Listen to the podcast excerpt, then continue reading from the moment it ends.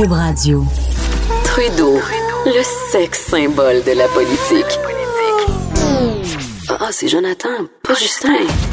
Trudeau, le midi. Cube Radio. Bon midi à tous, mercredi 7 novembre 2018. Mon nom est Jonathan Trudeau. Bienvenue à Cube Radio. Toujours un plaisir de vous parler à chaque jour de midi à une. Évidemment, aujourd'hui, euh, on, va, on va parler du décès du grand Bernard Landry.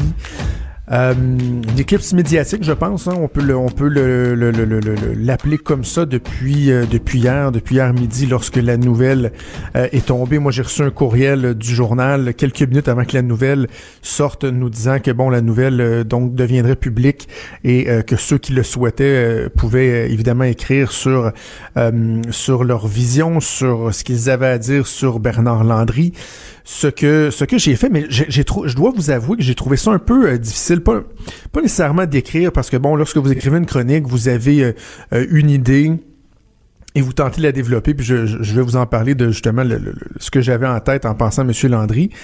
Mais je pensais plus, par exemple, ce matin, quand j'ai été faire Mario Dumont LCN, cet après-midi, je vais être à l'ajoute. Et là, vous regardez tous ces gens-là qui l'ont connu, qui ont travaillé de près avec lui, qui ont euh, des histoires à raconter, qui ont une analyse très très fine, très pertinente de qui était Bernard Landry, de son leg, de ce qu'il a fait et tout et tout. Là, moi, je me dis, moi, j'ai 37 ans. Là. Moi, je, pour moi, Bernard Landry, ben, c'est un, premier ministre que j'ai connu en fin de carrière. Sais, si j'essaie de, de, me, de, de, de, de, me ramener à, l'époque où j'ai pris conscience euh, de, des différents personnages politiques qui meublaient l'environnement, euh, l'actualité au Québec. Bon, donc Bernard Landry, pour moi, c'est surtout cette époque-là. Et même, je, je, faisais une vérification lorsque j'ai commencé, moi, à travailler en politique. C'était en avril 2005. Et lui a quitté, donc, suite euh, au, fameux vote de confiance au Parti québécois. C'était le, le, 6, le, vote, c'était le, 4 juin, je crois, euh, 2005. Donc, je l'ai même pas côtoyé à l'Assemblée nationale. Il y a certains politiciens que je peux dire, bon, ben, je les ai, même s'ils étaient pas dans le même parti que moi, je les ai côtoyés dans des réunions et tout et tout. Là, Bernard Landry, c'était pas le cas. Donc, je trouve ça un peu difficile et parce que je trouve qu'il y a des gens qui ont des choses autrement plus pertinentes à dire. Euh, quand même, euh, quand on n'a pas euh, la langue dans sa poche, on réussit à, trouver des choses, des choses à dire. Mais il faut se réjouir, je pense, du concert d'éloges auquel nous assistons depuis hier. Je trouve ça, je trouve ça rassurant de voir que le départ de M. Landry ne, ne cause pas de malaise dans la classe politique. On n'a pas l'impression que certains euh, euh, se forcent ou se font tordre un bras pour avoir des bons mots. Euh, des fois, il y a des gens qui quittent, peu importe de, de, de où ils viennent, et on a l'impression que bon, c'est un peu un passage obligé de souligner sa carrière, sa mémoire, etc. Non, là, on le sent. Autant lorsque vous voyez des, des, des témoignages de gens qui ont travaillé de très proche, de très près avec lui. Euh, des gens comme euh, Pauline Marois, comme François Gendron, Joseph Facal dans le, dans le journal ce matin, qui a un témoignage très, très, très poignant. Autant, donc, ces gens-là que, par exemple, Brian Mulroney, que j'ai entendu ce matin, toujours euh, agréable d'entendre M. Mulroney sur les ondes ici de Cube avec Benoît Dutrisac, qui, par exemple, parlait de l'importance que Bernard Landry a, joué dans l'acceptation de l'entente de l'ALENA lorsque Mulroney euh, devait faire approuver ça par les provinces. Bernard Landry a joué un rôle essentiel là-dedans. J'entendais Jean Charest, euh, ancien premier ministre du Québec également, qui a été euh, un adversaire coriace de Bernard Landry.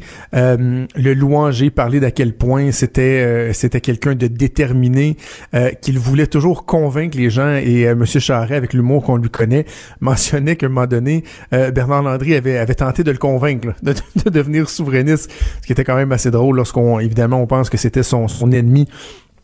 Euh, fédéraliste. Mais euh, donc un, concert d'éloges qui est rassurant. Pour moi, Bernard Landry, lorsque je réfléchissais à ce qu'il représentait pour moi hier, j'ai pensé tout de suite au documentaire À hauteur d'homme. Il y a certaines personnes qui ont fait euh, référence. Et moi, ce documentaire-là a joué un rôle fondamental dans ma vie, carrément. Et c'est même pas exagéré de le dire parce que au moment où euh, les libéraux de Jean Charest étaient élus en 2003, et évidemment, bon, le, documentaire avait, avait été tourné euh, pendant la campagne électorale de 2003. Jean-Claude Labrec, qui avait suivi Bernard Landry pas à pas pendant toute la durée de la campagne électorale. C'était, euh, j'ai envie de dire peut-être le premier là véritable docu-réalité au Québec qui nous avait qui, avait fasciné bien des gens, dont moi. Et à ce moment-là, donc, j'étais déjà militant pour euh, les jeunes libéraux. J'avais ma carte de membre du PLQ depuis longtemps. J'avais fêté euh, la victoire euh, en avril 2003 avec, avec, avec des amis et tout ça. J'avais pas l'intention de travailler en politique. C'était pas, c'était pas quelque chose que qui m'animait. C'était pas une ambition que j'avais. C'était, plus plus comme un à côté, même je dirais, tiens, la, la, politique. Et euh, je me cherchais un peu. J'étais à l'université, à l'UCAM, en communication, relations humaines, je voulais m'en aller en relations publiques, mais je savais pas trop encore quoi faire. Et à un moment donné, j'ai vu ce documentaire-là. Et été tellement fasciné par les coulisses de la politique. Euh, par tout l'aspect de, de, la gestion euh, des médias, du travail, de la relation euh, amour-haine entre les politiciens euh, et les journalistes. Certains diraient peut-être que lors de cette campagne-là, c'était une relation haine-haine euh, entre M. Landry et les médias. Mais entre autres, donc, j'avais vu le, travail d'Hubert Bolduc, qui était l'attaché de presse de M. Landry, qu'on voyait beaucoup, beaucoup dans, dans, dans le documentaire. Et c'est ça qui m'a donné la piqûre, qui m'a donné envie d'aller en politique, de voir à quel point il y avait quelque chose de, de, de grisant euh, à travailler en politique, à quel point l'adrénaline était là, euh, à quel point, bon, c'était un métier qui était euh, motivant et tout et tout. Évidemment, ça venait avec le, la contrepartie, c'est-à-dire que un des éléments qui faisait en sorte que ce documentaire-là était si frappant, frappait l'imaginaire, c'était de voir toute la douleur ressentie par Bernard Landry, de voir de le voir partir du déclenchement d'une campagne électorale où il avait espoir d'être réélu, euh, ce qui aurait été quand même quelque chose de, d'important pour lui parce que bon euh, tout le long de, de, sa carrière certains diront euh, je pense c'est Yves Boisvert qui en parle dans la presse entre autres ce matin qu'il avait un peu été l'éternel second hein derrière René Lévesque, derrière, derrière Pierre-Marc Johnson, derrière Lucien Bouchard, Jacques Parizeau. Et là, enfin, c'était lui qui était mis au devant. Euh, j'ai pas l'impression qu'il en souffrait euh, fortement de, de, de, cet état de fait-là, mais il reste que là, il avait l'occasion de se faire élire, lui, à la tête du gouvernement, parce que, bon, il avait été désigné premier ministre suite au départ euh, de Lucien Bouchard. Donc, au début de la campagne, il y a l'espoir d'être réélu, et là, au fur et à mesure qu'on voit la campagne se dérouler, au moment où vient le fameux débat des chefs, où Jean Charest met euh, Bernard Landry devant euh, les paroles de Jacques Parizeau qu'il aurait euh, proposé, faisant référence encore à l'issue du référendum de, de 95, le vote ethnique et tout. Et là, on sent que ça dégringole à partir de ce moment-là. Et on voit la chute d'un gouvernement, la chute d'un homme politique avec tout le côté tragique qui vient avec. Et ce que j'explique dans, dans ma chronique dans le journal ce matin, c'est qu'il y a une scène en particulier qui m'a euh, profondément marqué, c'est euh, le soir même, je pense, de, de, la défaite, où on voit euh, un Bernard Landry qui encaisse le choc. Et on voit que ça lui fait mal en dedans. Il est silencieux, il dit pas un mot. On voit qu'il a de la peine, qu'il souffre. Et sa conjointe, Chantal Renault, qui aurait été à ses côtés jusqu'à la fin de sa vie, qui l'a beaucoup aidé, dit-on, dans, dans, les derniers mois, dernières années, où la maladie l'affligeait. Chantal Renault est à ses côtés et elle, fait juste se coller sur lui, serrer son épaule, essayer de, le réconforter euh, en sachant très bien qu'elle ne trouverait pas les mots. Et elle tente juste d'être là, à côté de lui, d'être présente. Et on sent, on peut, on peut vivre, on peut le sentir nous-mêmes, la tristesse, le désarroi qui vient avec une défaite comme celle-là. Parce que des gens comme Bernard Landry, ce sont des gens qui ont donné euh, une grande, grande partie de leur vie à la politique, une grande, grande partie de leur vie au, euh, au service public, au bien commun. Et mon Dieu que le départ de M. Landry nous fait réaliser que c'est de plus en plus rare.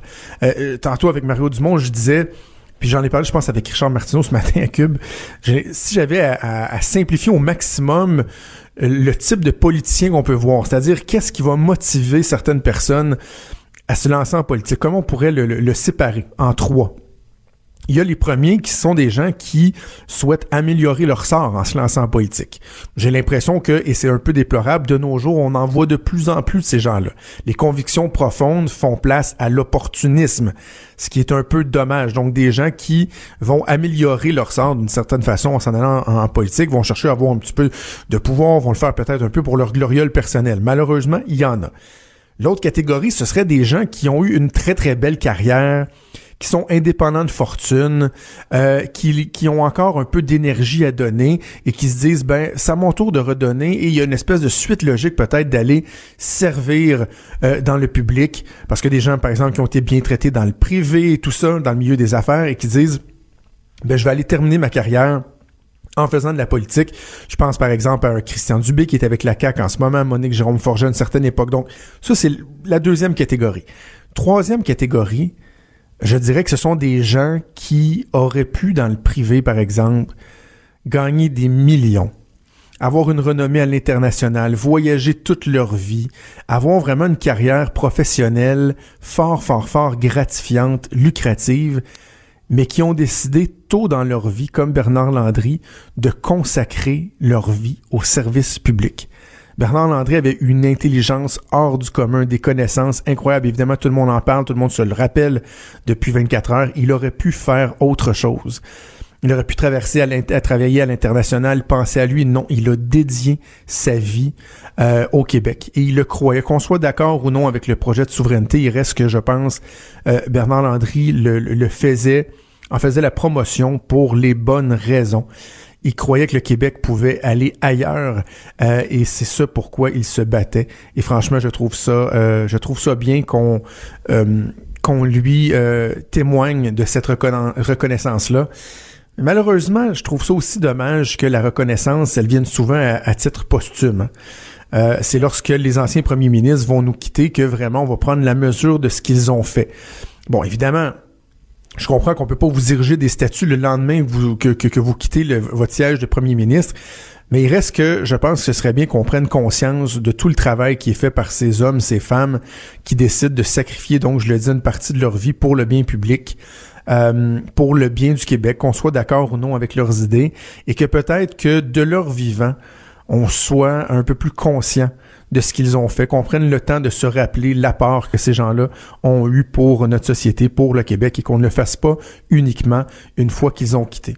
Parce que si je boucle la boucle en, reparlant de d'à hauteur d'homme, on a l'impression, et, le, le, le, le, documentaire nous, nous le démontrait avec élégance, que ces gens-là doivent se sentir bien seuls une fois que tout ça se termine, une fois que votre vie euh, trépidante, votre vie incroyable se termine. Après ça, vous avez l'impression que vous tombez un peu dans l'oubli. Vous avez plus euh, l'espèce de, folie qui vient avec, euh, avec un, travail comme celui de, premier ministre. Et ça doit être incroyablement difficile de vivre cette réalité-là. Alors je me dis, ben, si au moins on était capable de reconnaître davantage la part de ces gens-là, je pense que ce serait une bonne chose. Alors mes sympathies à toute la famille. Quand Trudeau parle de politique, même les enfants comprennent. Jusqu'à 13. Vous écoutez Trudeau le midi. Cube Radio. Hubert Bolduc est aujourd'hui président directeur général de Montréal International, mais je vous le disais euh, il y a quelques minutes, il avait un rôle euh, euh, prépondérant dans le documentaire à hauteur d'homme à l'époque où il était attaché de presse de, du premier ministre Bernard Landry. Il est en ligne avec nous. Bon midi Hubert. Bonjour Jonathan. On fera pas semblant qu'on se connaît pas, on va se tutoyer si tu le veux bien. Euh, Hubert, écoute Hubert, je veux que tu me, tu me racontes pour commencer comment Bernard Landry est entré dans ta vie, comment il s'est retrouvé euh, sur ton chemin? Ben moi, j'étais chez National, le, cabinet de relations publiques nationales, et je, faisais des mandats en impartition euh, à l'Agence spatiale canadienne. J'ai même fait la, mairie de la ville de Laval. Et euh, un de mes anciens patrons euh, au CHUM, Jacques Wilkins, était devenu euh, ministre adjoint, je pense, à la santé. Et il m'a appelé, il dit, écoute, il dit, je sais que tu trouves que tu t'ennuies un peu. il y a des ministres qui cherchent des attachés de presse à Québec. Et euh, après quelques rencontres et entrevues, euh, je me suis retrouvé devant Bernard Landry. Et il m'a dit, ben, moi aussi, je me cherche un attaché de presse. Puis après dix minutes d'entrevue, on a commencé une longue relation. Ben, pas longue en termes de, de, de, de, d'emploi, parce que ça a duré seulement trois ans, mais une longue euh, relation amicale. Mais donc, à ce moment-là, il n'était pas encore premier ministre, il était ministre. il, était premier, ben, il était ministre, le grand ministre économique qui combinait bon, vice-premier ministre, ministre d'État de l'économie aux finances, industrie, commerce, revenus, tourisme et ministre responsable de toutes les hein? sociétés d'État à caractère économique, à l'exception d'Hydro-Québec. Donc, tu as vécu avec lui, la, as vécu avec lui la transition vers le poste de, de, de, premier ministre. Comment il a vécu ça, le fait de finalement atteindre la, la plus haute fonction du Québec? Euh, ben, évidemment, il a trouvé ça difficile, puis c'est normal, c'est difficile, ça serait difficile pour tout le monde, et chaque personne, euh, chaque politicien qui devient premier ministre a une charge euh, mentale euh, qui s'ajoute euh, sur ses de par la fonction que cette personne-là occupe désormais. il disait souvent passer de, de, numéro 2 à numéro 1, c'est plus que du simple au double. Et donc après une période d'adaptation, je pense qu'il a, a, pris l'ampleur de, la, de, de, de, ce qui l'attendait, puis il a, il a commencé à gouverner avec des gestes très importants pour le Québec, les orphelins, la paix des braves, euh, la journée des patriotes. Bon, bref, on les énumérera pas toutes, mais euh, donc euh, après une petite période de rodage, je pense qu'il a, très bien comblé ses fonctions. Tu dis qu'il disait, il parlait bon de, passer de numéro 2 à numéro 1. Justement, des gens soulignent, dont Yves Boisvert dans, dans sa chronique dans la presse, qu'il était un peu l'éternel second. Hein? Après René Lévesque, sous Pierre-Marc Johnson, ensuite, il était un peu dans l'ombre des Jacques Parizeau, de Lucien Bouchard. Est-ce que c'est quelque chose, ça, qui l'agaçait? Ben, je pense que l'amour de la patrie a fait en sorte que ça ne l'agaçait pas euh, d'être où il était tant et aussi longtemps qu'il était en mesure de servir le Québec. Et, je pense que ce que tout le monde lui reconnaît aujourd'hui, c'est que c'était un grand serviteur de l'État. Donc, mhm. ce qu'il voulait, c'est servir et il a servi. Est-ce qu'il aurait aimé mieux servir plus longtemps euh, dans le rôle de premier ministre? J'en suis convaincu. Euh, mais malheureusement, l'histoire a fait en sorte que en 2003, euh, on, a perdu le pouvoir aux mains des libéraux et euh, M. Landry a par la suite décidé de rester dans l'opposition. Bon, puis après ça, ben, ce qui était quand même un geste qui l'honorait. On a l'impression que, et pourtant ça fait pas si longtemps que ça, ça fait à peine une quinzaine d'années, on a l'impression que de voir un chef perdre le pouvoir à part dans une situation de gouvernement minoritaire avec une perspective de peut-être reprendre à court terme le pouvoir, un chef qui perd le pouvoir et qui décide de, de, de, de, de, de mettre les habits de chef d'opposition, je trouve que ça, ça l'honorait vraiment. Absolument, parce que je ne crois pas, de, du moins d'histoire de, récente, euh, qu'il y a eu un cas similaire. Euh, J'essaie de voir est-ce que Daniel Johnson perd non plus. Euh, donc, euh, donc effectivement, au cours de l'histoire contemporaine, il n'y a pas eu vraiment de cas similaires. Il est resté, puis je pense que si il était resté en 2005 après le vote de confiance et qu'il avait eu son match revanche contre Jean Charest, peut-être que l'histoire aurait été différente. Mais avec des si, on mettrait Paris en bouteille. J'ai envie de te demander, Hubert, parce que bon, moi, j'ai eu la chance de travailler pour quelques politiciens, moi aussi, dont, euh, dont un premier ministre, et euh, des fois, il y a des, des, des, des, figures publiques qu'on côtoie qui ont une image euh, externe, mais quand on a la chance de les côtoyer, l'opportunité de les, côtoyer au quotidien, l'image, des fois, elle est un peu différente, parce que bon, ils peuvent pas toujours être identiques à ce qu'ils sont sur, sur la place publique. Il y a une pression qui vient avec tout le travail en politique et tout et tout. Il y a bien des gens qui parlent, entre autres, de, de la rigueur de, M. Landry, évidemment, de, de, sa grande connaissance des dossiers, de son intelligence et tout. Mais pour quelqu'un qui l'a côtoyé au quotidien, qui l'a eu comme boss, il était comment? Ben, c'est quelqu'un qui était excessivement exigeant. Euh, évidemment, l'ampleur des responsabilités qu'il avait tant comme euh, vice-premier ministre et que comme premier ministre faisait en sorte qu'il n'y avait pas de place à l'erreur. Euh, donc, c'était exigeant, mais d'un autre côté, c'était quelqu'un qui reconnaissait le, travail bien fait. Et même si les journées étaient longues, les soirées étaient toujours agréables. On, prenait toujours le temps de, de passer plusieurs moments ensemble sans, sans le, le, le, poids de, des fonctions. Et, euh, et, je pense que tous les premiers ministres, puis tu l'as dit, tu l'as vécu toi aussi, euh, je pense que tous les premiers ministres, euh, avec leur garde rapprochée, ont des relations privilégiées et particulières. Et moi, j'ai fait partie de ces privilégiés-là. J'ai été attaché de presse à 27 ans du premier ministre, donc c'est pas, pas fréquent. Et je, je, je, lui dois énormément pour, pour ces beaux moments-là et pour la carrière que j'ai eue par la suite et que j'ai encore aujourd'hui. J'ai parlé en ouverture d'émission de, de, de l'importance pour moi qu'a eu le, documentaire à hauteur d'homme. Tu le sais très bien, on s'en est, on s'en est déjà parlé.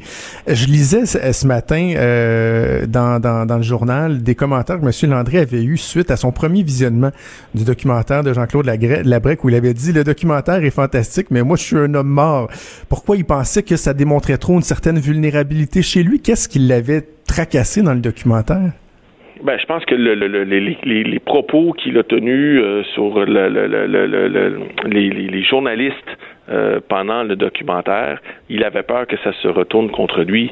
Et j'ai été très agréablement surpris, moi, ce matin, de lire dans différents journaux que euh, les journalistes, finalement, appréciaient beaucoup euh, le fait que M. Landry, oui, pouvait se fâcher après eux, mais qu'il mm-hmm. était capable aussi de décrocher le téléphone puis de les féliciter pour un bon texte ou une bonne analyse qui avait, qui avait été faite. Donc, je pense qu'il avait peur que, à l'issue de ce documentaire-là, que les journalistes lui, lui, lui, lui, lui lui donne du fil à la retorde, c'est qu'il n'a pas été le cas et, euh, et c'est tant mieux.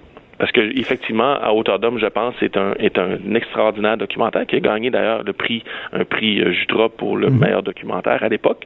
Et euh, ça permet à bien des gens de comprendre euh, ce qu'est l'exercice du pouvoir, ce qu'est une campagne électorale et euh, comment les journalistes et le politique interagissent entre eux. Donc, euh, pour ça, il faut, reconnaître à Jean-Claude Labrec la, clairvoyance d'avoir dit, ben, il y a peut-être une opportunité là de, marquer l'histoire avec un documentaire qui, qui, qui fait le, qui suit dans une campagne électorale. Au cours des dernières semaines, tu fais partie des gens euh, qui ont eu euh, l'occasion de, voir M. Landry pour une euh, dernière fois. Tu es allé chez lui à sa résidence. Parle-nous un peu de cette rencontre-là. Ben évidemment, c'est, pas quelque chose que tu que je, c'est quelque chose que j'appréhendais. Je, me disais mon Dieu, dans quel état sera-t-il? À ma grande stupéfaction, il était euh, relativement en forme. Euh, bon, oui, euh, fatigué, oui, de l'oxygène, oui, une chaise roulante, mais au niveau de l'esprit, M. Landry était encore tout à fait là. Et on a eu des échanges qui ont duré tout près de trois heures. Et je vous dirais que j'ai vu Landry à ce moment-là presque aussi vif d'esprit que je l'ai connu euh, dans ses meilleurs dans ses meilleurs moments de sa vie. Donc euh, ça a été euh, ça a été assez agréable et je m'étais juré qu'on se reverrait le mois suivant, mais malheureusement ça s'est pas passé. Est-ce qu'il était serein par rapport euh, bon à sa carrière, par rapport euh, au Québec? Parce que j'ai eu la même réflexion quand M. Parizeau nous a quittés. Je me dis, même si je, je partage pas l'idéologie, je, me dis, les gens qui ont donné leur vie euh, au, service public, puis à l'espoir d'atteindre cet idéal-là de, faire du Québec un pays, est-ce qu'ils sont capables d'être euh, d'être en paix avec avec le fait qu'ils n'auront pas réussi qu'ils vont quitter euh, ce monde sans voir le Québec euh, atteindre cet idéal-là. Est-ce qu'il était serein malgré tout? Euh, je crois que oui. Euh, bon, moi, je n'ai pas eu de discussion euh, sur bon la mort et les autres et autres sujets du genre avec lui lors de ma rencontre. bon, je, je, pense que M. Landry avait deux grands objectifs dans la vie. le premier, c'est que l'économie du Québec soit à son plein potentiel, et je pense que à plusieurs égards, il a joué un rôle déterminant dans euh, le, la santé économique que le Québec jouit, mhm. dont le Québec jouit aujourd'hui. Euh, et l'autre rêve, c'est de faire de Québec un pays, et malheureusement, il n'a pas été capable. Et ça, je pense que c'est euh, pour un, amoureux de la patrie comme lui, probablement quelque chose d'excessivement triste. Mais bon. En, terminant, en terminant, ton meilleur souvenir avec lui sur un, point peut-être personnel qui doit peut-être se rattacher au, au professionnel, mais ton meilleur souvenir? Ah, il y a un souvenir qui était euh, qui, qui, était vraiment hilarant. Euh, on avait fait une annonce, je me souviens plus laquelle, et euh, le lendemain matin, tous les textes étaient, étaient positifs, sauf un texte dans la Gazette. Euh, et, il m'avait dit, il m'avait dit, il m'avait dit, ça se peut pas. Il dit, à chaque fois qu'on fait quelque chose, c'est jamais positif dans le journal La Gazette, puis c'est important, la communauté anglophone. Il dit, tu sais, il dit, Hubert, il dit, si je marchais sur l'eau, là, je suis sûr que la Gazette titrerait Landry can't swim. et donc, ça, a été un moment vraiment très, très, très drôle. Et euh, c'est un des, beaux moments. Ah, c'est bon, c'est un bon souvenir. Ben, Hubert, euh, j'offre mes sympathies à toute la famille, à ses proches, à toi également qui l'a connu de, de près. Puis merci d'avoir pris le temps de nous parler ce midi. Merci à toi. À bientôt. Merci Hubert Boduc, ancien attaché de presse de Bernard Landry, qui est aujourd'hui président, directeur général de Montréal International. Les vrais enjeux, les vraies questions. Trudeau, le midi.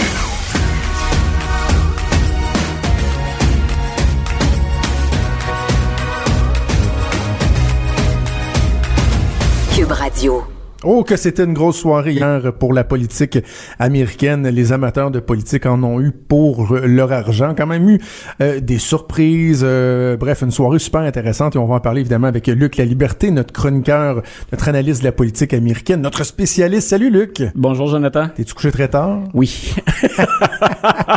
et je peux pas mettre ça sur le dos de la petite dernière. C'est euh, ben John King, CNN, CBS, le New York Times. C'est tout ce monde-là qui m'a gardé éveillé jusqu'à très tard cette nuit. Ouais. Écoute, j'ai envie de te lancer en, faisant le constat suivant. Euh, il y a bien des gens ce matin qui disent euh, ouais, ok, euh, les démocrates ont repris la Chambre des représentants, mais la vague de contestation qu'on attendait finalement, elle n'est pas venue. J'ai envie de me dire, c'est parce que c'est une victoire quand même pour les démocrates. Je comprends qu'il n'y a pas une vague immense, puis il n'y a pas un rejet massif, mais ils l'ont toujours bien repris, la Chambre des représentants. C'est une victoire. Une victoire, c'est une victoire. Et c'est la première fois en huit ans. C'est aussi ce qui est étonnant, parce qu'on se dit, écoutez, on, a élu Donald Trump à la dernière élection. Pour les démocrates, c'est un coup dur. Pour une candidate comme Mme Clinton, euh, ça avait quelque chose d'humiliant, finalement, après une aussi longue carrière. Mais ça faisait, on l'oubliait, déjà quatre ans qu'on avait perdu le contrôle de cette Chambre-là. Donc, il y a, en écoutant ça hier, puis les, résultats, on les a quand même eu les plus importants assez tôt. Mhm. Il y a autant pour les républicains que pour les démocrates de quoi se réjouir, mais aussi des notes à prendre, des déceptions, des petites déceptions, mais aussi des notes à prendre parce que le cycle électoral aux États-Unis, il ne s'arrête jamais et on a déjà les yeux rivés sur 2020. On sait un peu ce qui va se passer pendant deux ans. Mais donc, pour les républicains, hier, M. Trump a un peu raison. Il exagère ce matin en disant c'est une grande victoire, mais bon. Huge, huge victory. Voilà. Donc, doit-on s'en étonner? Non, absolument pas. Mais il a de quoi se réjouir parce qu'il y a des candidats sur lequel lui-même s'est collé très près et ils l'ont emporté. Donc, il y a quelque chose dans le message de Donald Trump qui plaît encore, dans le style de Donald Trump peut-être aussi. Euh, et c'est aussi bien à la Chambre, mais surtout au Sénat qu'on a vu ce genre de victoire-là.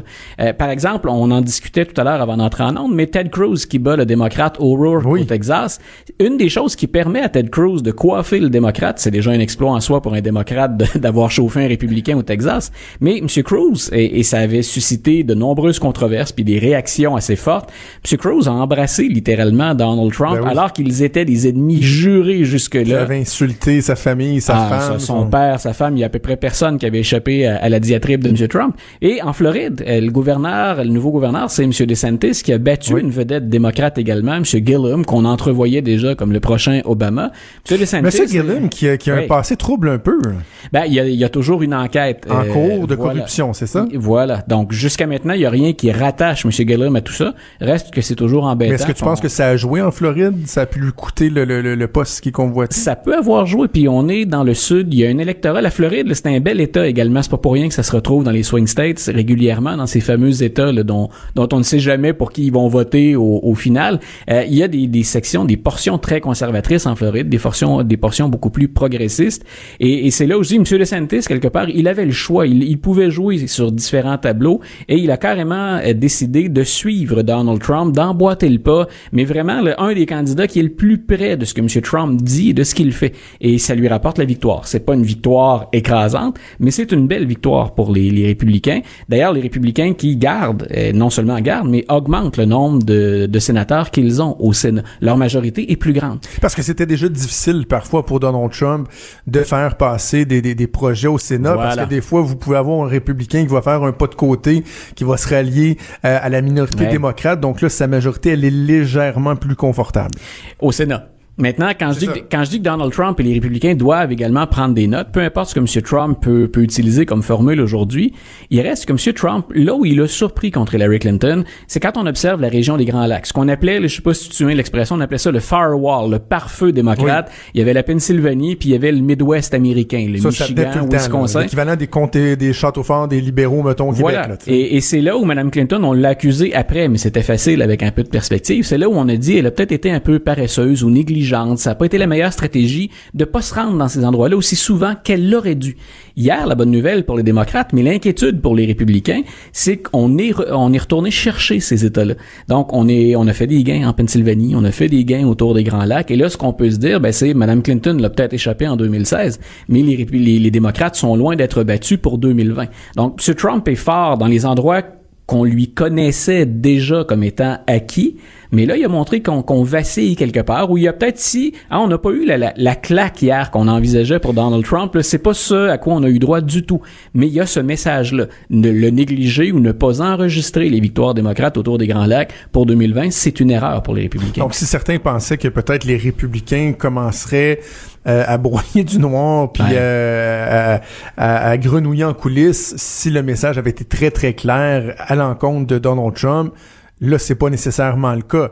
Mais il reste que euh, il y aura pas la même latitude qu'il avait et le Congrès pourrait, la Chambre des représentants pourrait lui mettre des bâtons dans les roues, en tout cas lui faire vivre des, des, des heures difficiles avec des, des enquêtes de, de, toutes sortes. Là. Et, et, ce dont on avait déjà parlé tous les deux, les États-Unis sont divisés, on le sait. On a parlé de la fameuse polarisation. Mm -hmm. ça sera pas plus chic, ou ça sera pas plus rigolo, ça sera pas plus efficace comme système dans les deux prochaines années. On peut pas exclure des rapprochements éventuels dans certains dossiers entre M. Trump et les démocrates ça, gardons-nous quand même une, petite marge de manœuvre. Mhm. Ça pourrait se produire, on va l'essayer. Mais sinon, ce qui est très clair hier, quand on regarde les marges de victoire qui sont souvent réduites, ce qui est très clair, c'est qu'on est vraiment très, très divisé. Mhm. Il n'y a, pas eu non plus de mouvement, de mouvement très fort du côté républicain, puis on le dit, mais c'était pas la fameuse vague dont on rêvait chez les démocrates. Et ce qu'on constate, puis on parlait du Texas tout à l'heure, la démographie est intéressante à observer aussi. Quand un candidat démocrate parvient à susciter autant d'intérêt au Texas, c'est qu'il y a les, comtés ruraux, les, circonscriptions rurales, mais il y a aussi, euh, quand on se rapproche des grands centres, des grandes villes, où il y a une plus grande diversité de population. Et ce qu'on a vu hier carrément, c'est une Amérique blanche 40, 50 ans et plus, qu'on retrouve plus en zone rurale, et une Amérique qui a un visage plus diversifié qu'on va retrouver dans les villes. Et hier, le clivage, il est frappant. Je m'amusais à regarder encore les statistiques avant d'entrer en studio tout à l'heure. C'est drôlement intéressant à analyser. Et les républicains se sont fait les champions depuis un cycle électoral ou deux pour aller justement étendre, chercher cet électorat blanc, puis en jouer au maximum. Mais à un moment donné, ça va les rattraper. La démographie, elle change. C'est un constat. Est-ce que les républicains vont ajuster le message en fonction des changements démographiques, normalement, ça devrait avantager les démocrates. Tu as mentionné à deux reprises déjà Beto O'Rourke, qui était le candidat démocrate euh, au Sénat au Texas. On a l'impression qu'il est un peu devenu la, la, saveur euh, du mois. Présente-nous là un peu. Est-ce que c'est un nom vraiment qu'on risque de revoir? Lui, il a quand même euh, gravi les échelons, fait parler beaucoup de lui au cours des derniers mois. Là. Ben, ce que je trouve intéressant dans son cas, c'est d'abord, il a amassé énormément d'argent. Ça veut dire qu'il est en, on, on, pensait même chez les démocrates que ce serait peut-être sage qu'il en donne aux autres un peu, qu'il partage, parce qu'on s'attend... Redistribuer la richesse. Ben voilà, redistribution de la richesse, ça valait pour les candidats aussi, semble-t-il. Donc, dans, sa, dans, au Texas, on a dit, on pense pas que tu vas l'emporter. Monsieur O'Rourke a dit, je mets tous les œufs dans le même panier, je vais l'emporter. Maintenant, c'est certain que on, le voyait grimper en flèche, puis éventuellement avec une victoire, ben là, le nom était sur toutes les lèvres. Hier, c'est un peu un camouflet pour Monsieur O'Rourke, mais ça reste un candidat particulièrement intéressant à observer puis à analyser. Si on fait campagne en 2020 du côté des démocrates, l'élection d'hier a pas répondu à dans quelle voie on se dirige pour faire l'élection, mm. quel est le programme qu'on met de l'avant? On fait centre-droite un peu à la Obama en visant une coalition plus large, ou si on va avec les progressistes, parce qu'il y en a eu hier qui ont eu de très très belles performances chez les candidats les plus progressistes. Moi, je pense que M. O'Rourke, un démocrate du Sud, qui est parvenu à s'imposer dans un bastion républicain, même s'il perd au fil d'arrivée, je pense que ça demeure quelque chose avec lequel les démocrates doivent jouer. Donc, moi, j'ai bien hâte de voir quel candidat on va embrasser, dont on va faire la promotion pour affronter Donald Trump en 2020. Parce que M. Trump, là, à moins d'une surprise, il est là en 2020, puis lui-même s'est engagé à y être. Mais il est comment, euh, Beto O'Rourke? C'est quoi son, son, son profil? Est-ce que c'est un bon orateur? Je, je l'ai pas vraiment entendu, moi.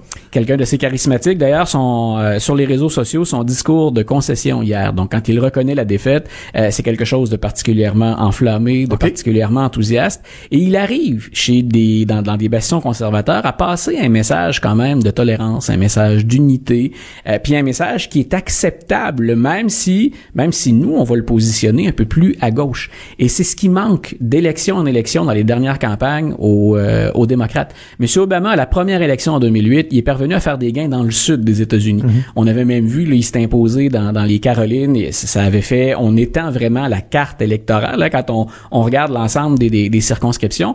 Peut-être qu'un candidat comme O'Rourke sera en mesure de faire ça. Madame Clinton, là, elle n'est pas parvenue à gagner les bastions démocrates la dernière fois.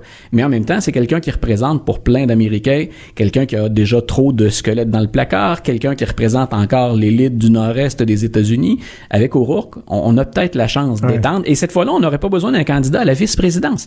Les autres candidats, comme John Kerry, par exemple, quand il était allé chercher John Edwards, ce qu'on veut faire avec ça, c'est faire des acquis dans le Sud, étendre la carte démocrate ou les bastions habituels. C'est la raison pour laquelle je dis que M. O'Rourke, c'est peut-être, si en tout cas on le voit pas à la présidence, ce serait pas étonnant qu'on aille le chercher comme candidat à la vice-présidence éventuellement.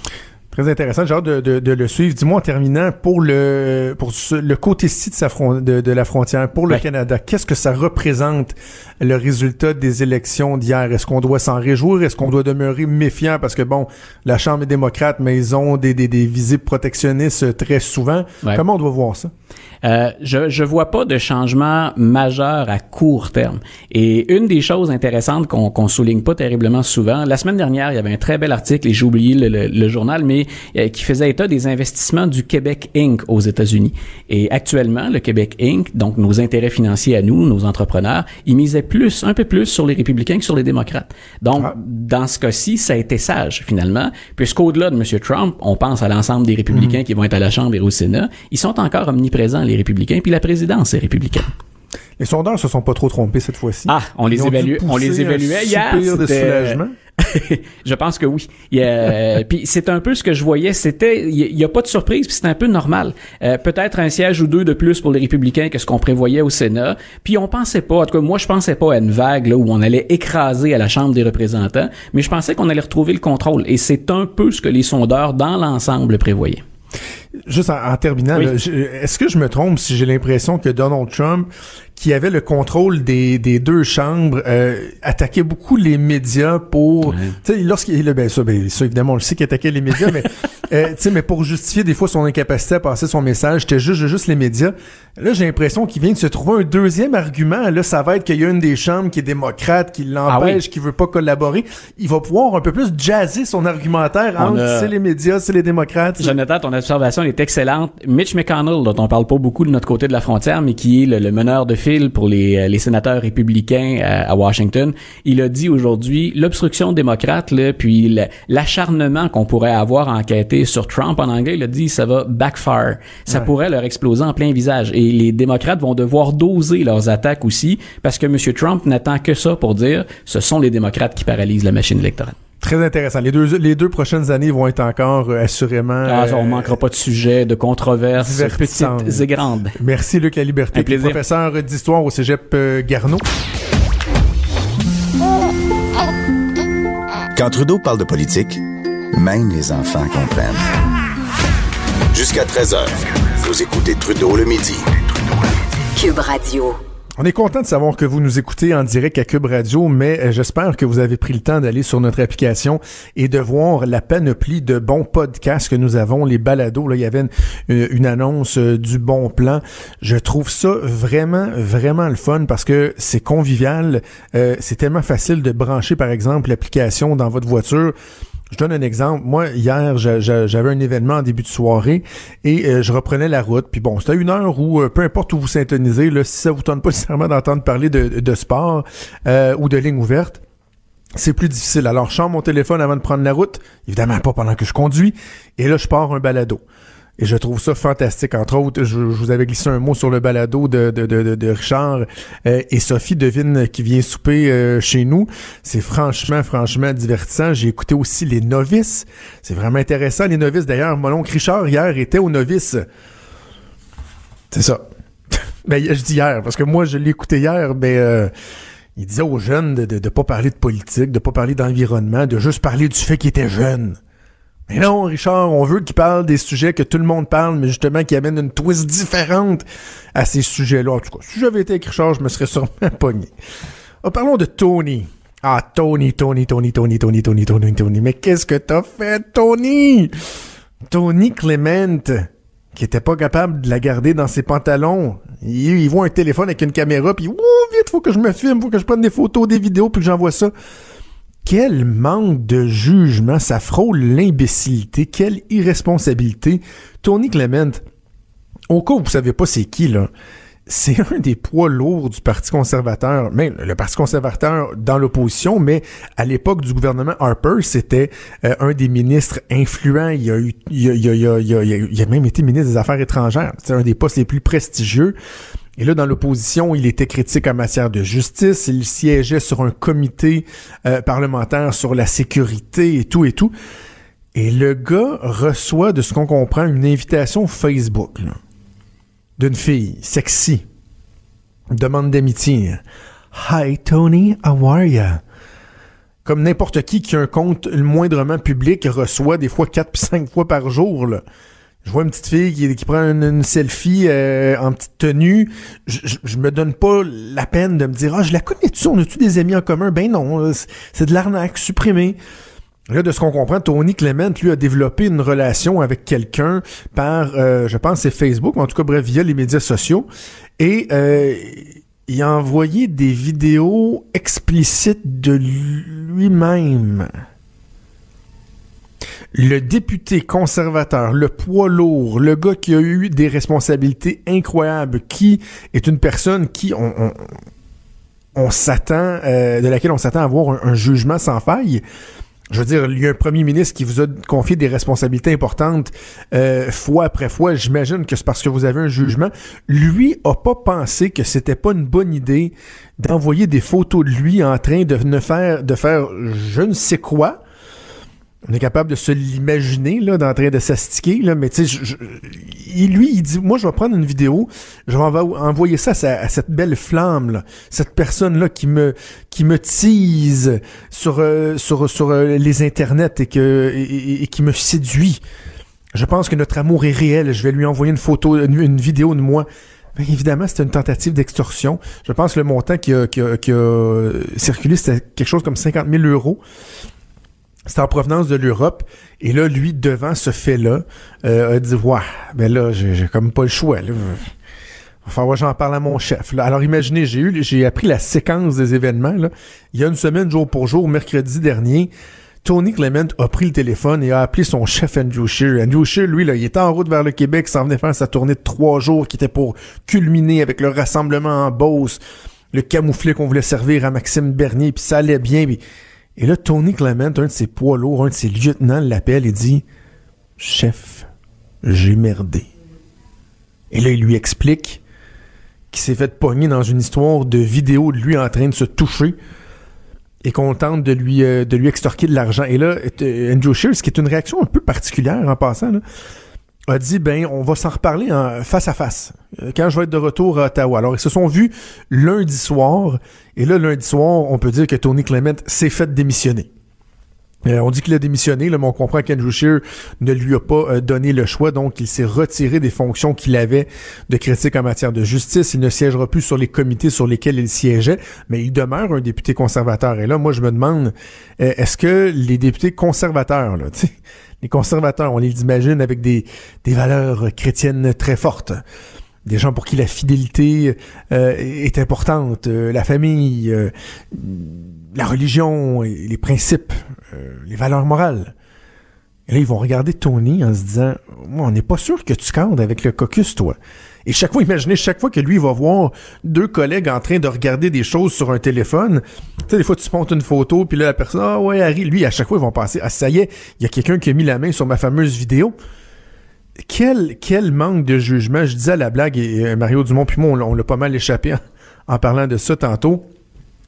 Il y a tellement un manque de jugement épouvantable que euh, moi j'ai dit, et pauvre lui, hein, ça vraiment été une mauvaise semaine. Cette histoire-là d'extorsion est arrivée au même moment où il s'est rendu compte que finalement, il n'était pas l'héritier testamentaire d'un riche homme d'affaires de la Côte d'Ivoire qui voulait lui léguer sa fortune de plusieurs millions de dollars, puis il venait d'envoyer ses numéros de transit de compte de banque, puis tout ça en se disant, yes, ça va être le fun de recevoir cet argent-là. Et là, il se rend compte que ben non, finalement, c'était pas vrai. Mais quel manque de jugement, quelle irresponsabilité. Et c'est pas comme si le gars, par exemple, avait pas été, euh, je sais pas moi, euh, ministre de la Sécurité publique dans le passé. Oh non, tu il a été ministre de la Sécurité publique. Franchement, c'est pathétique. Et c'est facile de faire des blagues avec ça, de d'en rire. Parce qu'il y a quelque chose de profondément ridicule, loufoque. Euh, je l'ai fait avec Richard, je l'ai fait avec Mario tantôt. J'en parle sur un ton assez léger avec vous, mais il faut quand même aussi se rappeler que derrière ça, il y a une famille. Imaginez, là une femme et trois enfants qui ont à vivre avec les stupides gestes qui ont été posés par Tony Clement, qui franchement voit sa carrière politique, je pense, euh, prendre fin. Il risque de tomber dans l'oubli euh, et, de ne pas se représenter pour l'élection qui va venir dans la prochaine année. Imaginez, on montre ça à nos enfants, nos jeunes enfants. Tony Clement, lui, était pas assez brillant pour ne pas tomber dans ce piège-là. Avant de vous quitter, Juste une petite réaction, euh, et, j'adore l'émission de, Benoît Dutrisac le, matin, comme vous, j'imagine, j'ai vraiment pris l'habitude euh, de l'écouter à tous les matins. Et ce matin, il y avait euh, Michel Girard, chroniqueur économique au journal que, que, que j'aime bien lire, qui parlait de, de Rona. Euh, et de l'ose en fait. Et comme bien des gens, bon, Michel Girard euh, décrit euh, la décision de l'ose, décrit le, le, le, le, geste qui a été posé par la Caisse de dépôt de ne pas s'opposer, en fait, le geste qui n'a pas été posé par la Caisse de dépôt, donc le fait qu'on laisse aller Rona. Et Michel Girard disait que dans le fond, l'ose était très profitable. C'est ce qu'il écrivait dans le journal que c'était des, des, marges de profit, là, selon là, certaines variables, entre 15 et 30% de profit, et que euh, malgré ça, on avait décidé de fermer des magasins qui étaient non profitables parce qu'on voulait toujours faire une pièce de plus. Mais je m'excuse, mais c'est pas juste les méchants Américains là, qui voient ça comme ça. Quel entrepreneur va regarder son bilan financier à la fin de l'année et dire oui, c'est bon, j'ai une bonne marge de profit, euh, je fais des bénéfices, mais je regarde certains de mes actifs qui sont absolument pas rentables, puis oh ben, je vais les laisser là. Tout c'est correct, parce que de toute façon, je fais de l'argent. Voyons donc, c'est pas juste l'appât du gain, c'est pas juste le, méchant capitalisme, c'est un réflexe normal de dire ben ça va bien, est-ce que ça peut encore aller mieux? Et de regarder la performance et de se rendre compte que dans une trentaine de magasins sur plus de quoi? Juste au Canada, c'est 2600 2300 il y a un manque de profitabilité, on va couper, et finalement, ben, ça va être quoi? Ça va être 60 emplois perdus, alors que juste au Québec, c'est 1000 emplois qui ont été créés depuis que la fusion euh, a été faite. Tu sais, je veux dire, on peut bien casser du sucre sur le dos des Américains, mais est-ce qu'il y a juste les Américains qui veulent faire une pièce de plus? Pensez-vous que les gens qui ont des business au Québec, lorsqu'ils regardent, lorsqu'ils regardent euh, l'activité économique, euh, la performance de, de, de, de, leurs entreprises, que ce soit des succursales, des franchises ou quoi que ce soit, qui, euh, qui se disent pas, ben, d'un, je vais être plus rentable, et de deux, s'il y en a qui nuisent à ma rentabilité, même si ma rentabilité, elle est au rendez-vous, ben, je vais prendre l'action, je vais poser des gestes. À un moment il faut arrêter aussi de juste casser du sucre sur le dos de l'ose et de se rendre compte qu'ils ont pris une décision d'affaires, qu'on l'aime ou pas. Peut-être juste en terminant, vous dire que le premier Legault a fait euh, une drôle de déclaration ce matin qui va faire jaser. justement, parlant de rentabilité, le ministre des Finances, Éric Girard, qui avait dit, euh, qui nous avait annoncé au cours des derniers jours qu'on avait un, surplus de 3 milliards là, pour le trimestre qui venait de, de, de, de, s'achever. Et c'est une bonne nouvelle et tout ça. Et là, François Legault est sorti de sa vanne de fonction en arrivant au Conseil des ministres ce matin en disant Ouais, vous savez, ça dépend de la méthode comptable et tout ça. Très, très drôle façon d'essayer de vouloir rectifier le tir. Là, je pense qu'on veut nous dire, ouais, faut pas prendre pour acquis que pour l'année, on va avoir des, des surplus aussi importants que ça. Mais euh, vous choisissez le forum, vous choisissez la façon de la faire, pas une déclaration en emporte-pièce à l'entrée du Conseil des ministres qui met un peu tout le monde dans l'embarras et qui fait en sorte que finalement, le gouvernement Kakis se, se ramasse à devoir justifier tout ça. Cube Radio.